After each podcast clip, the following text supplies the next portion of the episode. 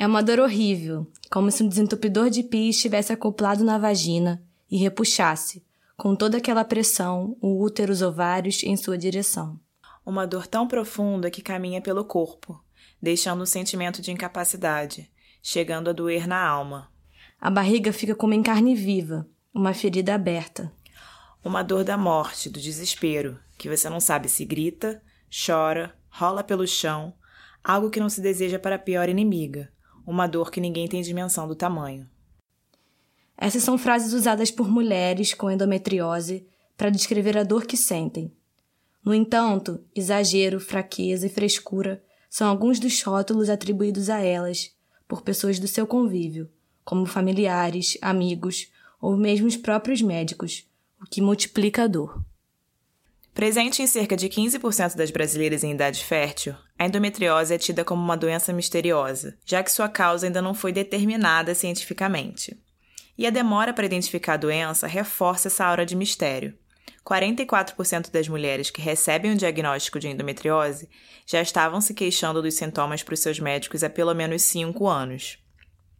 Muito tempo, né, Bela? Muito ano.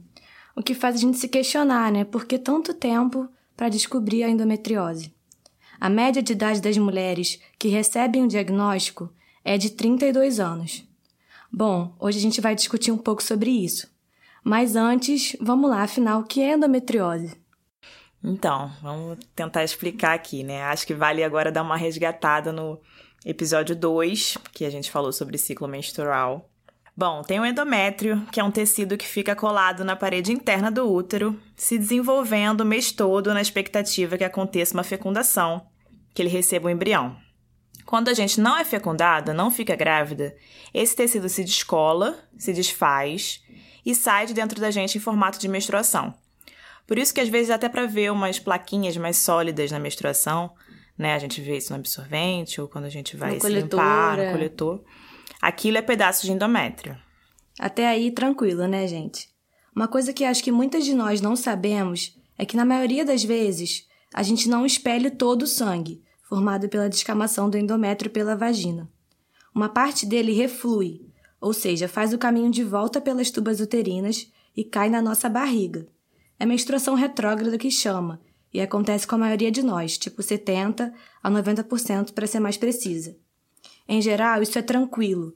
Esse sangue com pedaços de endométrio é absorvido pelo organismo e a gente nem sente. Mas quando essa menstruação reflui e pedaços de endométrio se grudam em órgãos do abdômen, como ovários, trompas e até intestino, e inflamam, aí a gente tem a endometriose. Um parênteses aqui para uma coisa que, pesquisando para esse episódio aqui, eu fiquei impressionada, que foi descobrir que as tubas uterinas, as trompas, elas não são grudadas nos ovários. As pontas delas ficam soltas na barriga e só se grudam nos ovários quando a gente está ovulando, né? Então é diferente dos, é, dos desenhos de, de sistema reprodutor feminino, geralmente parece que é tudo juntinho. Fica tudo paradinho ali, é. grudadinho, não. É, mas não é. Só se aproxima dos ovários para pegar os óvulos quando é a hora. Tem muita coisa que a gente ainda não sabe do próprio corpo, né? Mas e aí, o que a mulher com endometriose sente? Quais são os sintomas, Ana? O principal sintoma é a cólica, e eu acho que a gente tem que destacar isso aqui, porque um pouquinho de cólica é normal, tem um pouco de cólica. Agora, cólica forte demais, que te deixa de cama, com náusea, vômito, desmaio, tem que ir no médico investigar. É, eu lembro de adolescência, assim, isso acontecia com algumas colegas de escola, faltar aula, tipo, ficar em estado mesmo. Falta prova, né? Eu incapacitada por causa, meninas. né, de cólica e não se cogitar que poderia ser alguma coisa. Então pode todo mundo te dizer que é normal, inclusive pessoas próximas, sua mãe, pessoas da sua família, mas pode ser sintoma de endometriose. Outros sintomas são dor na hora do sexo, dor ou sangramento para urinar ou evacuar durante a menstruação e também a dificuldade para engravidar. Aliás, mais da metade das mulheres que têm dificuldade para engravidar tem endometriose. É isso, gente. Tem que ter muita atenção aos sintomas, buscar ir ao médico, pedir os exames, insistir se for preciso, mas não normalizar cólicas fortes que te impeçam de fazer suas atividades normalmente. A endometriose ainda não tem cura, precisa de tratamento constante durante todo o período fértil. Esse tratamento pode ser feito com remédios anticoncepcionais ou com cirurgias, dependendo do estágio da doença e dos objetivos da mulher em relação a gerar filhos ou não. A gente vai deixar os links né, do que a gente pesquisou na descrição do episódio para quem quiser ler mais sobre o assunto. Mas o foco da nossa conversa hoje não vai ser a doença, mas as mulheres que vivem com ela.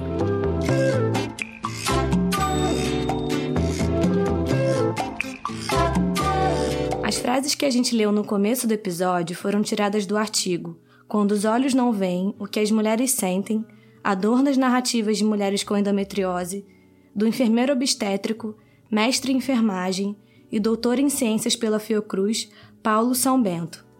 O artigo é fruto da tese de doutorado do Paulo, que teve orientação da psicóloga e doutora em sociologia Marta Cristina Nunes Moreira. É, a gente conseguiu trazer o Paulo aqui hoje para conversar com a gente. Estamos muito felizes. Seja bem-vindo, Paulo. Eu agradeço, obrigado. Paulo, muito obrigada pela sua presença. Paulo, inclusive, é o primeiro homem que recebemos aqui no Ventre Nós. Fica à vontade. Primeiro, a gente queria, Paulo, que você falasse um pouco do artigo, de como é que ele surgiu. Bom, queria agradecer a vocês, dizer que é um prazer enorme. Pedir licença a vocês e aos ouvintes, dizer que é um prazer enorme estar entre vocês. Fiquei muito feliz de que um artigo fruto dessa tese possibilitar esse diálogo que pode alcançar tantas pessoas, né? O artigo ele é fruto de um pedacinho da tese. A tese tem dois grandes eixos de discussão e análise. Uma da dimensão privada de se viver e experienciar a vida com endometriose, de 20 mulheres que eu entrevistei.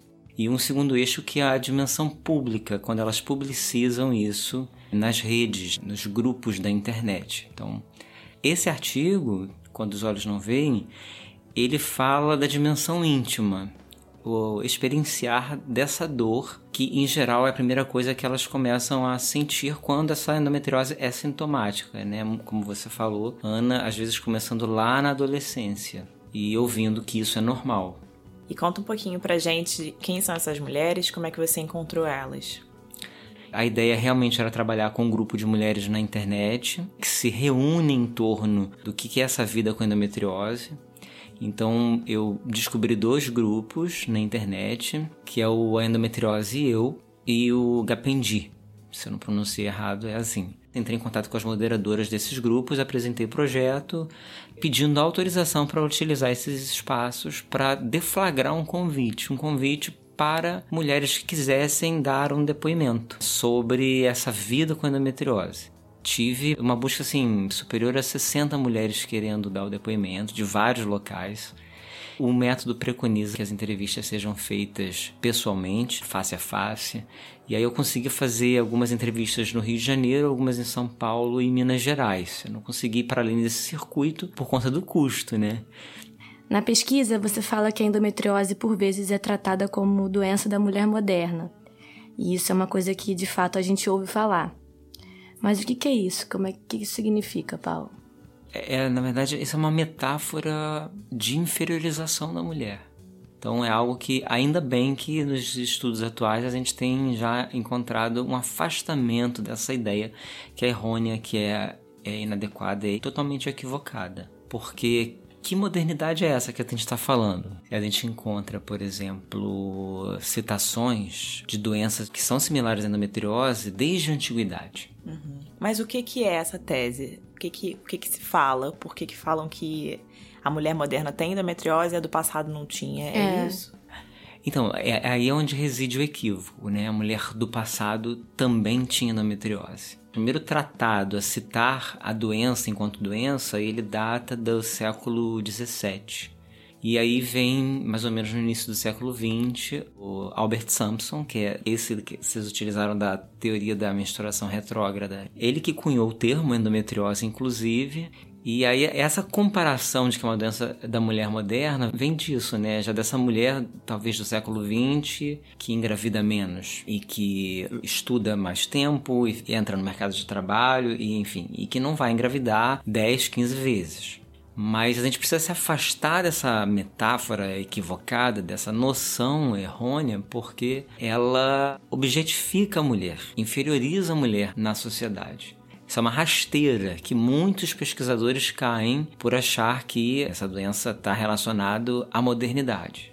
Não, não está. Ela sempre esteve presente. O que está acontecendo é que a gente hoje está tendo mais diagnóstico, embora a gente ainda tenha muita dificuldade com acesso, a gente tem mais acesso, mais diagnóstico, mais endometriose. E ainda que a gente saiba que a gravidez ela meio que dá uma pausa, né? A progressão da doença, a gente não pode dizer que é uma doença moderna, porque ela é antiga, na verdade.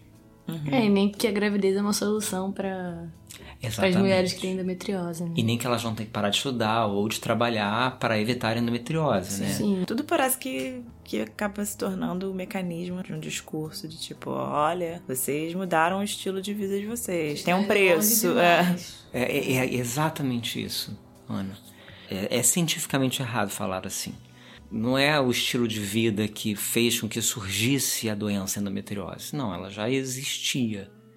Alguns hábitos podem ocasionar doenças ou não, mas isso aí é vulnerabilidade, tem a ver com tantas variáveis que a gente não pode fazer essa relação causa-efeito de que mulheres mudaram padrão de vida, então, portanto, elas agora têm endometriose. Até mesmo porque, em algumas narrativas, as mulheres elas criticam isso de forma veemente. Algumas sofreram violência. Tem um outro artigo que a gente também publicou, que não era algo que a gente achava que ia encontrar nas narrativas, que é a violência que essas mulheres sofrem. É, não somente a violência institucional dentro das unidades de saúde, mas a violência que elas sofrem desde pequenas. Tanto nessa banalização da dor, de que isso é coisa de mulher, esse tipo de jargão, também que é outro equívoco, é um erro, a gente tem que evitar isso, mas a violência também às vezes até de cunho religioso, por exemplo, ah, você adotou esse estilo, esse padrão de viver, então isso é um castigo de Deus.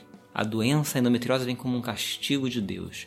E às vezes também a infertilidade, também que está de mãos dadas com a endometriose. Então você está sendo punida porque fez essas escolhas. Então, não. É, e como a endometriose é ainda não tem uma causa muito. não tem uma causa determinada cientificamente, abre espaço para isso, né? As pessoas acabam, né? Perfeito, Isabela. Tem uma autora, é a Susan Sontag, que escreve sobre as metáforas, né? Ela escreveu sobre metáfora do câncer e sobre a AIDS na década de 80 quando surgiu. E ela fala claramente isso. Doenças de etiologia imprecisa ou que estão sendo estudadas elas são as mais propensas às criações das mais diversas metáforas possíveis. Então a endometriose ela, ela é essa doença hoje. Ela é de uma etiologia imprecisa. Então na medida que está em discussão, as metáforas vão surgir absurdamente, como já aconteceu com a sífilis, com a tuberculose, com o HIV/AIDS, com o próprio câncer. Epilepsia também, né? Que tinha um... Epilepsia, perfeito. Então a endometriose hoje também está tá sob o alvo dessas inúmeras metáforas, né? Sim. Paulo, no estudo de vocês, a média de tempo que as mulheres ficaram sem o diagnóstico foi de 12 anos. Por que, que o diagnóstico de endometriose demora tanto para chegar? De fato, essa foi a média, uma média até que foi uma pesquisa de abordagem qualitativa, assim, não, não é numericamente expressiva, né? Porque a gente não estava de olho nessa lógica, mas a gente traçou um perfil e viu isso, né? Nessas 20 mulheres, o, o delay que a gente chama, esse atraso de 12 anos, e isso a gente encontra respaldo na literatura de estudos epidemiológicos. É, agora, por que, que demora tanto a chegar esse diagnóstico? Primeiro porque tem uma inespecificidade dos sintomas. Essa cólica menstrual, né, que a gente na área chama de dismenorreia, ou essa dor no ato sexual, que é a dispareunia, às vezes o sangramento abundante, enfim, é uma sintomatologia muito inespecífica. Não tem nenhum sintoma assim que diga: caramba, olha, isso aqui é característico da endometriose. A segunda questão que leva a esse atraso é a falta de acesso aos serviços de saúde. Então a gente tem uma dificuldade hoje de acesso aos serviços de saúde no SUS para as mulheres com endometriose e na assistência privada também as coisas também não estão lá tão bem assim como as pessoas imaginam. Então a falta de acesso é um outro, uma outra questão. E aí se eu conseguir ajuda, como é que eu fui atendida, a mulher? E aí entra outra questão, né, que é essa naturalização de questões da mulher e uma banalização desses sintomas. Cólica é, é coisa que mulher tem mesmo, desde pequenininha, que mulher é assim mesmo, que tem que se acostumar. Ou seja, às vezes o profissional vamos supor, na atenção primária no SUS, que pode ser atendido tanto por um médico ou por um enfermeiro, ou médica e enfermeira. Esses profissionais precisam ficar atentos de que essa cólica que ela chega dizendo que é absurda precisa ser investigada. Fecharmos os olhos para isso e continuarmos com esse mesmo discurso de que isso é coisa de mulher, acostume-se com isso, porque sua mãe foi assim, a sua avó passou por isso, é algo que a gente também precisa superar, porque é algo que contribui para esse atraso diagnóstico. E isso não é só Brasil, né? Tem outras realidades aí no mundo. Esse mesmo discurso dessa banalização da menstruação, da cólica menstrual como coisa de mulher.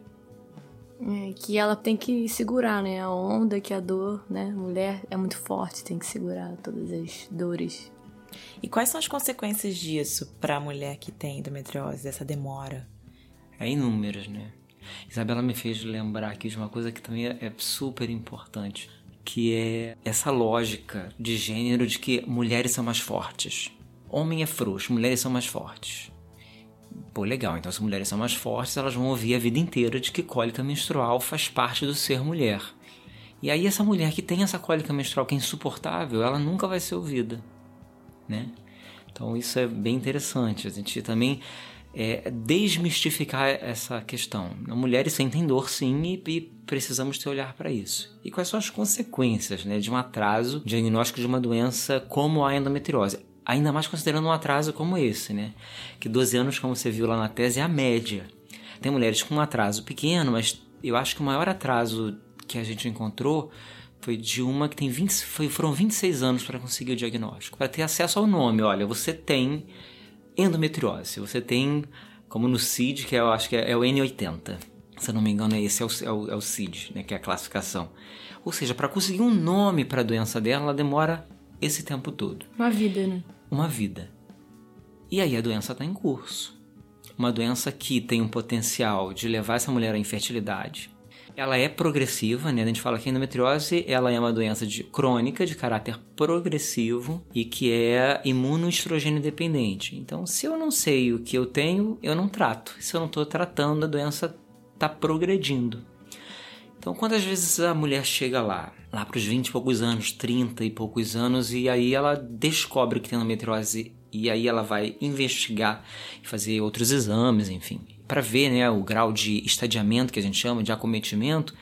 Às vezes ela já se descobre numa endometriose grau 4, que é o grau mais grave. É onde você vai ter esses, fo esses focos que estão implantados em outras áreas que podem chegar no corpo da mulher em locais assim é, inimagináveis, né? Então, vocês falaram de localizações anatômicas pélvicas, mas nós temos na literatura mulher, inclusive entrevistamos algumas assim na tese, né? Mulheres com endometriose pulmonar, com foco no pulmão, com foco no nariz, no cérebro, nos rins, no ureter, ou seja, ela é uma doença sistêmica. E aí quais são as consequências? Vai depender desse estadiamento, dessa gravidade, por exemplo, a Isabela falou, né? O tratamento ele vai pensar no seguinte: o que que essa mulher, ela quer ter filhos? Ela já tem filhos? Ela é jovem? Qual é a qualidade de vida, né? O ginecologista, ele, que aí a, a mulher com endometriose ela vai ser atendida pelo ginecologista, ele vai ter que balancear isso tudo. Imagina uma, uma mulher com, sei lá, 30, vamos supor, 33 anos, tentando engravidar, acontece com muitas, e aí chega ao diagnóstico de infertilidade e descobre-se com endometriose porque estava investigando infertilidade. Então você está diante de uma mulher que não teve filhos, que quer ter filhos e tem uma doença atrapalhando isso. Se ela tivesse sido identificada precocemente, será que ela tinha chegado nesse grau? Então as consequências são múltiplas e, e grandes, né? Paulo, que caracteriza a dor crônica e como ela pode mudar a forma que a gente encara a vida? Eu vou pedir licença então para citar um autor que está no artigo que está na tese, que é o, é o Le que fala que a dor crônica é um longo e doloroso entrave à existência. Se eu não me engano, é nesse artigo que a gente usa um neologismo que é a endormetriose. E a gente mesmo pensou nesse neologismo. Gente, é uma doença que realmente tem a dor enquanto centralidade. Por ser uma doença crônica, ela e a mulher que é sintomática, que tem essa dor, essa dor ela é crônica, ou seja, ela faz parte da vida da, da mulher é, diuturnamente. Então ela levanta, dorme, acorda com essa dor. Em alguns momentos mais intensa, noutros menos. Tem uma autora um, que até fala que a, a mulher aprende a conviver com e apesar da dor. Então, num primeiro momento, ela tende a extravasar e a falar dessa dor. A dor crônica ela acaba sendo um marcador, um delimitador na vida dessas mulheres e ela acaba mediando a vida pessoal delas e a vida social. E aí entender a vida social como tudo. A vida no trabalho, a vida. Porque a, a, a dimensão pessoal é a dimensão dela com ela mesma. A dimensão dela com o companheiro ou com a companheira é uma outra dimensão. Embora ela esteja na dimensão íntima e pessoal, mas ela é da dimensão da relação com o outro. Então, essa vida no trabalho, essa vida na escola, essa vida com os amigos, essa vida com o companheiro ou a companheira, com os filhos, ela é toda mediada pela doença. Então, é, eu ouvi relatos assim: olha, vamos numa festa de casamento tal. Ok, se eu chegar lá e eu começar a sentir dor, eu vou sair. E algumas disseram isso, eu saía da festa imediatamente. No início, elas diziam que as pessoas eram solidárias, eram, tinham empatia com aquela dor, enfim, né, se solidarizavam, mas no final das contas as pessoas iam se aborrecendo com aquilo. Então, muitas mulheres às vezes têm os relacionamentos desfeitos porque não se compreende, sabe? Que não é só viver com alguém que está sentindo dor, mas é viver com alguém que está sentindo dor e que vai deixar de sair porque está com dor. No mercado de trabalho, elas sofrem porque se você não tiver quem está do outro lado atento a isso e sensível, elas perdem emprego, elas faltam aula. Aí elas vão para os hospitais em busca de alívio daquela dor, chega no hospital profissional de saúde, banaliza aquela dor e fala para ela: olha, você está fazendo o que aqui? Você está matando aula, menina. Você está aqui porque você quer atestado médico para faltar o trabalho. E aí elas começam a ser rotuladas. Então você imagina o que, que é essa dor crônica, né? E agora, isso, esse é um ponto, né? esse é um lado. É, só que como eu entrevistei mulheres que estão na internet discutindo isso, elas também já ultrapassam essa. Primeiro elas apresentam essa dimensão. E depois elas falam o seguinte: mas eu tô aqui para mostrar que sim, sou forte, isso tem uma evoca uma questão do poder e do, e do manejo da vida pela dor. Você me perguntou de, da forma de encarar a vida, né? Eu tenho que acionar essas narrativas. É, existe um manejo dessas experiências da dor. Elas começam a, a, às vezes, a sentir até a dor no silêncio. Elas vão trabalhar com dor, estão lá trabalhando com dor, estão estudando com dor estão se relacionando com os seus companheiros, por exemplo, na dispareunia, que é a dor à penetração, né, no ato sexual, com dor. Então, é, elas, elas acabam vivendo, como está na tese, né, um, um duplo entre a vida estoica, né, brava, eu enfrento, e é isso, eu não sou fraca, e o drama. O, não o drama da, da, de, nossa, é muito ruim, não esse drama, mas o drama de que, olha, é muito difícil viver com essa doença. É muito difícil, mas eu estou criando estratégias de enfrentamento, porque eu estou viva. Eu preciso viver e eu preciso criar estratégias. Então, a dor crônica, ela também tem um gatilho para a criatividade de tentar é, viver essa vida de outra maneira, né? Um Sim. pouco isso. Entendi, Paulo. Caramba. E o que, Paulo, que te surpreendeu ao conversar com essas 20 mulheres? Alguma coisa te, te surpreendeu? Você não esperava que fosse ouvir e ouviu? Muitas coisas. A dimensão da violência foi uma delas. Eu não imaginava que essas mulheres sofriam violência. Engraçado, né? E, e assim, falando um pouco de mim. Enfermeiro, homem que tô aqui, convidado, super feliz de estar nesse espaço, mas assim, eu sempre gostei desse universo do feminino, das mulheres e de. E óbvio, na, na minha profissão acabei indo para me enveredando para a área da saúde das mulheres e trabalhando com isso, né? E, é, estudando, ensinando, pesquisando um pouco sobre isso. Né? É o que me aproxima profissionalmente Pessoalmente, porque sempre amei as mulheres, assim, sempre tive grandes mulheres enquanto ídolos, enfim. É, e aí você imagina, né? Uma vida inteira lendo, biografias e estudando eh, esse tema. Já cuidei de mulheres com endometriose, aí eu vou para um cenário de pesquisa e não imaginando que eu ia me deparar com mulheres que sofriam violência. Ingenuidade do pesquisador, né? A violência foi uma coisa que me surpreendeu, por exemplo. É saber que elas sofrem violência dentro dos relacionamentos, saber que elas sofrem violência nas escolas e nas unidades hospitalares, nas unidades de saúde em geral, na verdade, né? tanto na atenção primária quanto na assistência hospitalar. Eu fiquei chocado. A gente hoje discute muito a violência obstétrica, né? É um termo que, que surgiu, inclusive, da, das mulheres, né? Do movimento de mulheres. Então elas estão mostrando pra gente, olha, isso aqui existe. Tanto que a gente que faz pesquisa social, a gente é o seguinte, não, a gente não está dando voz a mulher nenhuma. Na verdade, elas estavam lá falando o tempo inteiro disso e eu simplesmente, como pesquisador, eu só agucei o meu ouvido e eu vi que tem uma coisa ali que precisava ser investigada. Então, essas mulheres estão ali o tempo todo. Então, a violência obstétrica, a gente tem discutido isso mais recentemente.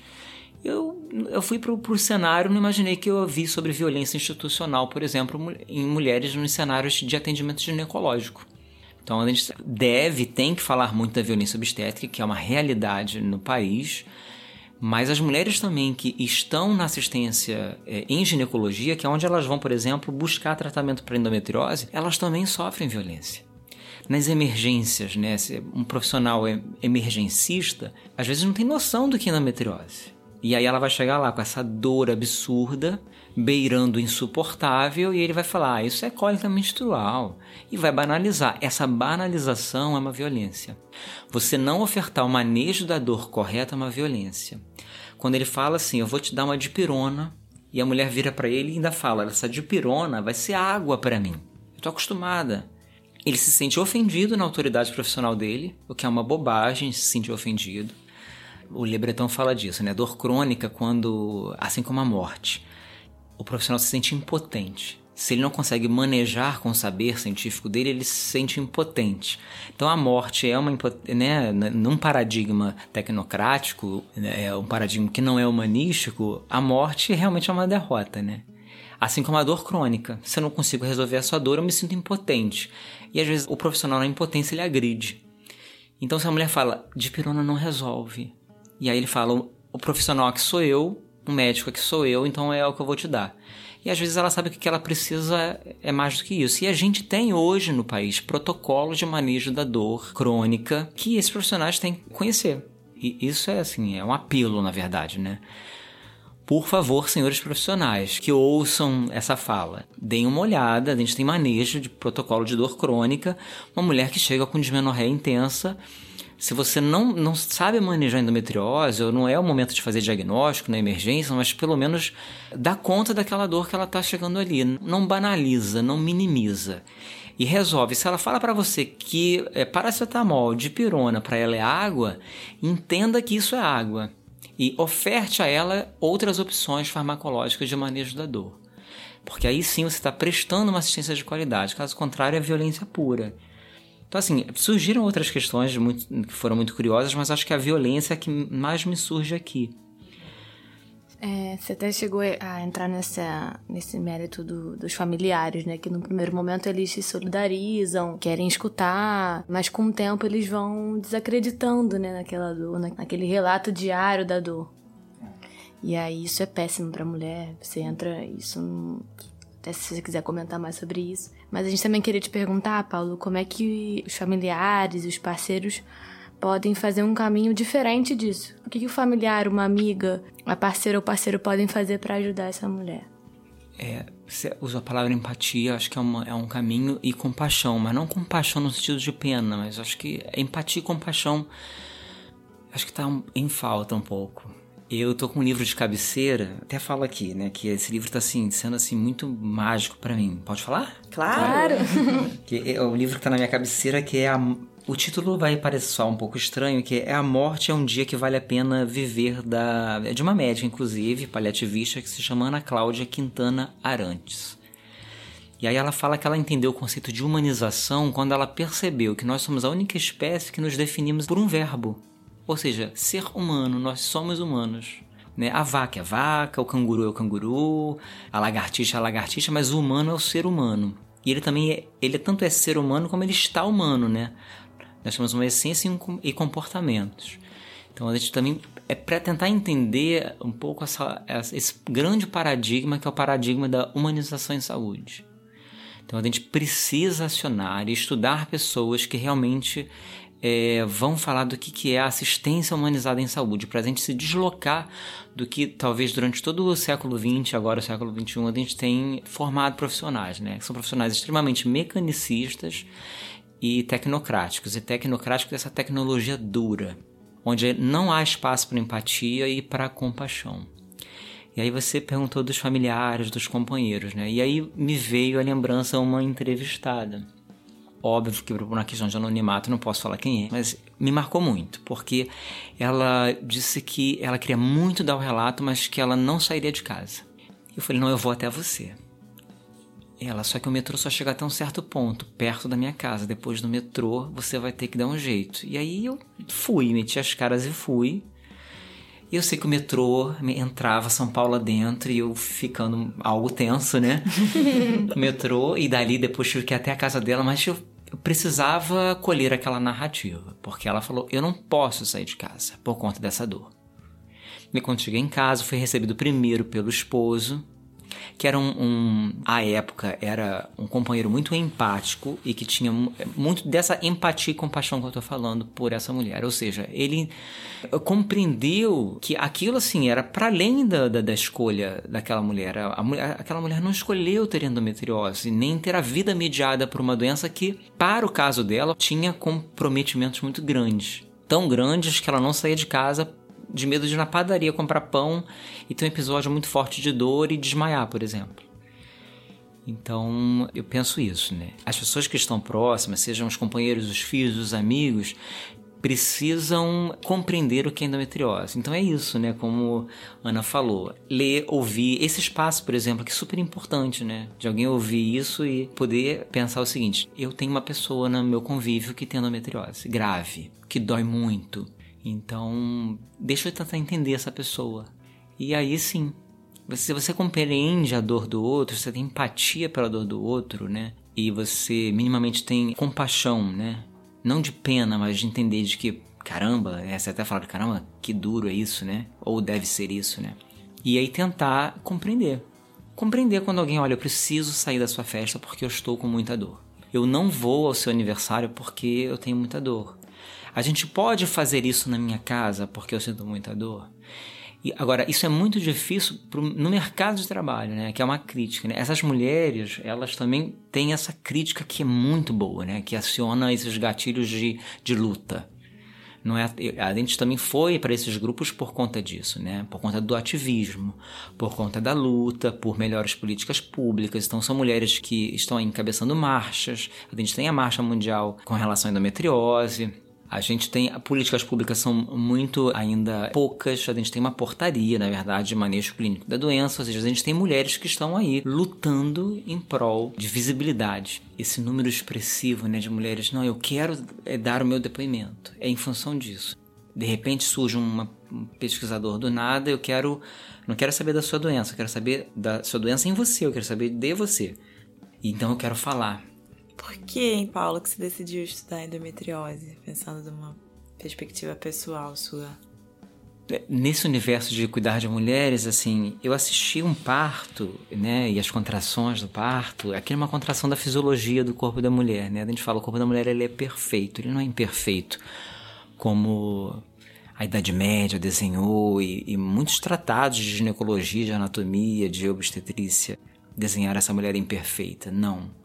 Quando, quando a gente está assistindo um trabalho de parto, aquela dor é da fisiologia da mulher, aquilo faz parte, dói. Agora, você ver o sofrimento é, em forma de dor causado por uma doença é totalmente diferente. Então, talvez um, um, um, primeiro movimento de pensar, ah, eu vou estudar isso numa, numa tese de doutorado, é, basicamente é isso, né? É, é você, é quase que uma questão sei lá como surge essa empatia, né? Mas é uma questão de empatia, né? Caramba, essa dor é demais, né? Começando pela dor, né? Fora os procedimentos invasivos, as cirurgias, uma doença que já chega avançada pra gente. Eu falei, não, eu quero estudar isso, eu quero compreender isso na vida dessas mulheres. Aí você começa a ler daqui, ler da, dali, fala, olha, a coisa é maior do que eu imaginava. Então, esse foi o primeiro movimento, né? De que não era algo simples, de que causa sofrimento. Sim. A gente abriu nas nossas redes para mandarem perguntas. Chegou uma pergunta de uma ouvinte, a Mila Costa, de 22 anos, que tem endometriose profunda e planeja ter filhos em algum momento daqui a alguns anos. Ela perguntou o seguinte: a cirurgia erradica totalmente a doença? Existe chance de voltar? Existe chance de ficar infértil? Primeiro agradecer a Mila pela pergunta, muito obrigado. É uma pergunta, bom, até esperada nesse, nesse contexto da endometriose, mas de uma resposta algo imprecisa. Alguns autores até têm falado na. Eu não gosto muito dessa palavra cura, não, mas na erradicação da doença, digamos assim.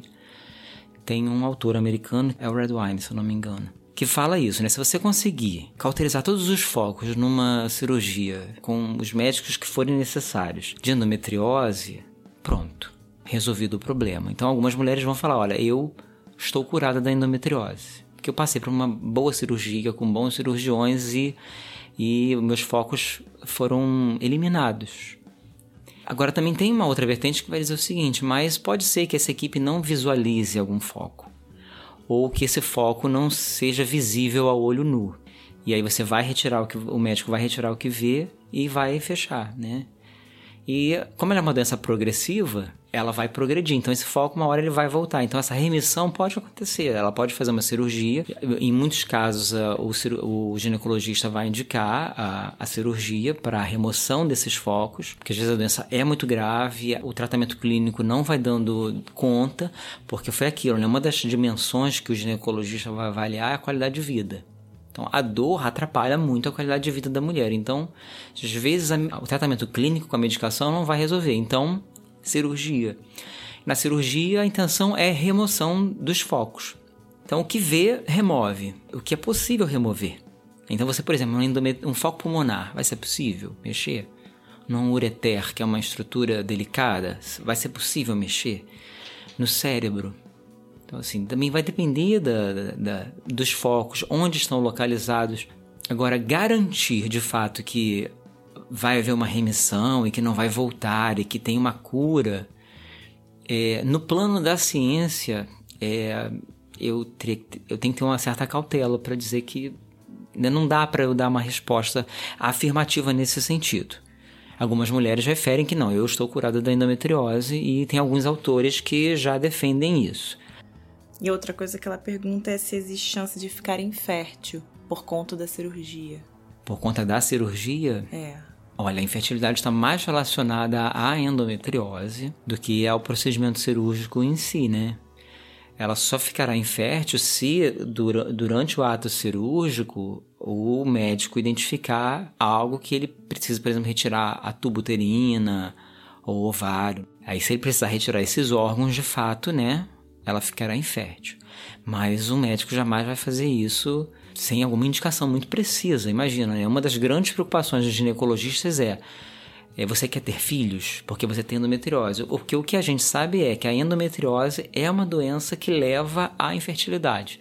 Tanto que a maioria das mulheres investigando infertilidade descobrem que tem endometriose por conta da investigação da infertilidade. Agora, a cirurgia não. A não ser que fosse também algum. Pode acontecer algum, alguma iatrogenia, algum, algum erro, mas, sim, mas não é, é o que se espera, né? Sim. No ato cirúrgico bem feito, não. Tá.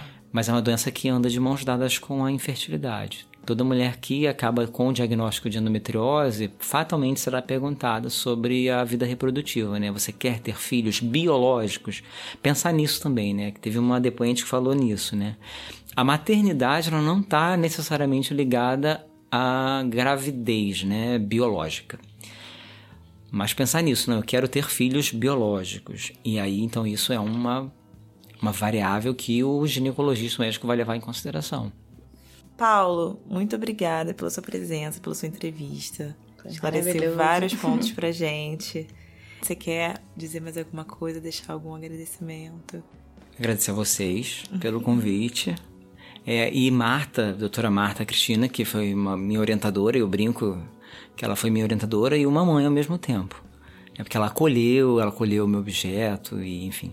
As mulheres que deram esse depoimento. Eu queria parabenizar vocês por trazer endometriose. A mulher que tem endometriose dá visibilidade a essas, essas narrativas, a essas histórias dá visibilidade é, para a gente também chamar um pouco a atenção disso, né, da importância das campanhas, pessoal né, em março geralmente tem a, a, marcha mundial, se puder participar é, é muito importante, porque a gente precisa de políticas públicas, qualificação profissional, profissional de saúde que estiver me ouvindo, é, mesmo que possa tecer uma, duas ou três críticas à minha fala, mas pensar nisso, eu preciso me aperfeiçoar no que diz respeito à endometriose. Então são esses agradecimentos que eu queria fazer a jornada de enfermagem em saúde da mulher lá do Instituto Fernando Figueira da Fiocruz, ela é anual, a gente está na 12 edição, então são 12 anos. É uma jornada que eu coordeno com a Rosânia Xavier. Esse ano ela vai acontecer agora dia 21 e 28 de agosto. Em breve vai estar, tá, que ainda não está divulgada, mas já está saindo a divulgação.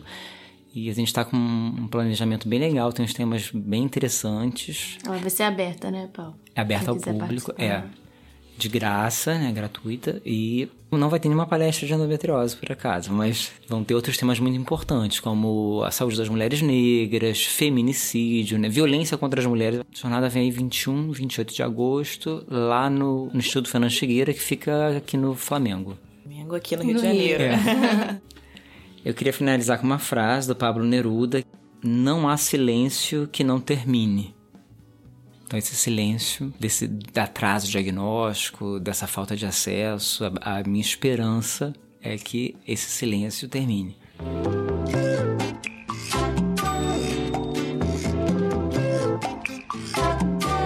E agora é a hora do Cá Entre Nós o relato de uma mulher sobre o tema do dia.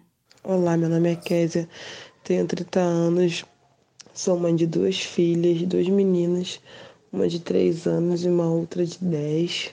E eu descobri a endometriose, já tinha uma filha, a minha primeira, eu tinha 22 anos.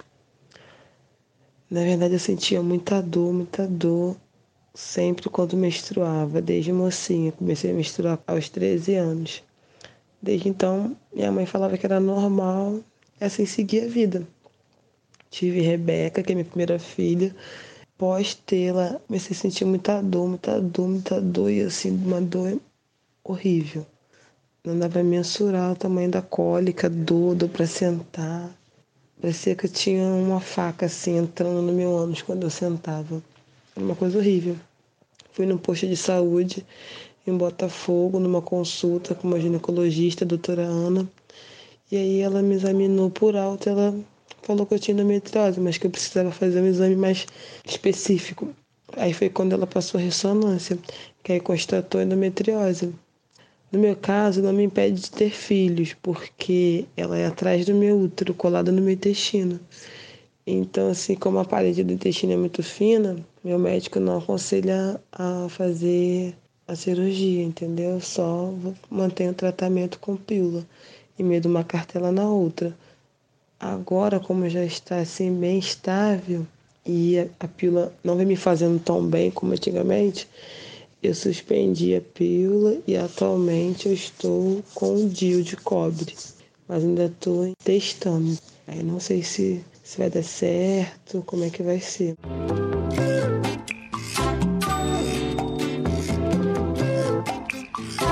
Bom, gente, é isso. Encerrando mais um Ventre Nós. Felizes de trazer esse tema da endometriose, falar das mulheres que vivem com essa doença.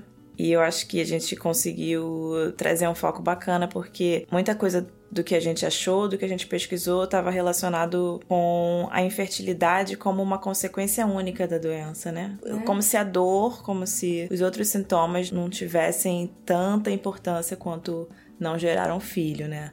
Claro que não gerar um filho para muitas mulheres vai ser uma grande questão, mas conviver com uma dor também tem que ser levado mais a sério. Também trazer essa questão da força, né? Aguentar tudo, muita dor e sofrimento. Tá na hora da gente superar Sim, essa. não é bem assim, é. Nós somos pessoas, a gente tem que buscar qualidade de vida, né? Espaço para para sermos ouvidas. Não viemos ao mundo para sofrer, gente. É, exatamente. Como sempre, pedindo para vocês seguirem a gente, né? Sim, estamos no Instagram, Ventre Nós. Se preferirem mandar um e-mail pra gente, é o ventrenós@gmail.com. Nós temos um número do WhatsApp também, que vocês quiserem mandar mensagem pra gente, fiquem à vontade, que é o 021 96512 2594. Dá pra ouvir a gente no Spotify, no YouTube, no Deezer ou no app de ouvir podcast da sua preferência. Estamos em todos esses locais. Esse foi mais um Ventre Nós comigo, Ana Gabriela Nascimento. E comigo, Isabela Borges. Valeu, gente. Um beijão.